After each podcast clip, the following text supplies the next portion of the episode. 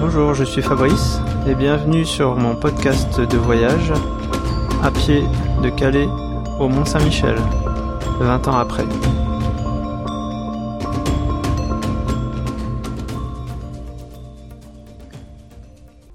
25 août 1998 de Utah Beach à Réville, 30 km.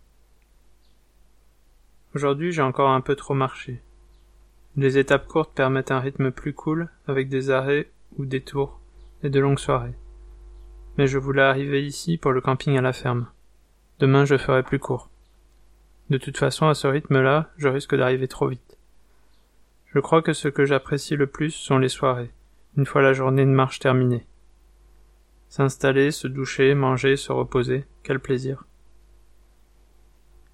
Tous les jours je pense à Alice, j'aimerais qu'on soit ensemble. Je me demande ce qu'elle fait.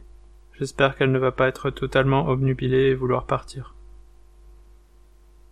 C'est marrant, mais je mène une sorte de double vie, celle de célibataire et celle de couple. Et à chaque fois que je quitte l'une pour l'autre, c'est comme si celle où je me trouve a toujours existé. Je la reprends où là où j'en étais resté, et l'autre n'est plus qu'un vague souvenir. Sinon j'aime la vie, et j'ai encore des milliers de choses à y faire.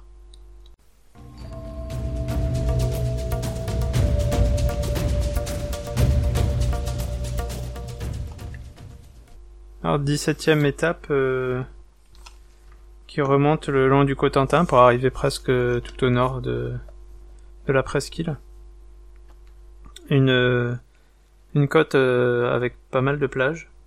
Je me souviens assez bien avoir longé la mer ou être passé sur le bord de mer derrière des, des propriétés qui, qui donnaient directement sur le rivage avec, avec des petits canaux ou de quoi aller pêcher.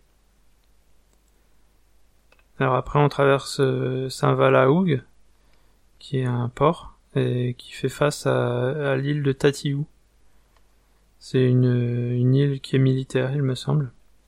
Assez plate, qu'on voit, très bien du rivage, et je pense qu'on peut même y accéder euh, à marée basse, où il y a une espèce de bac euh, motorisé qui peut y aller.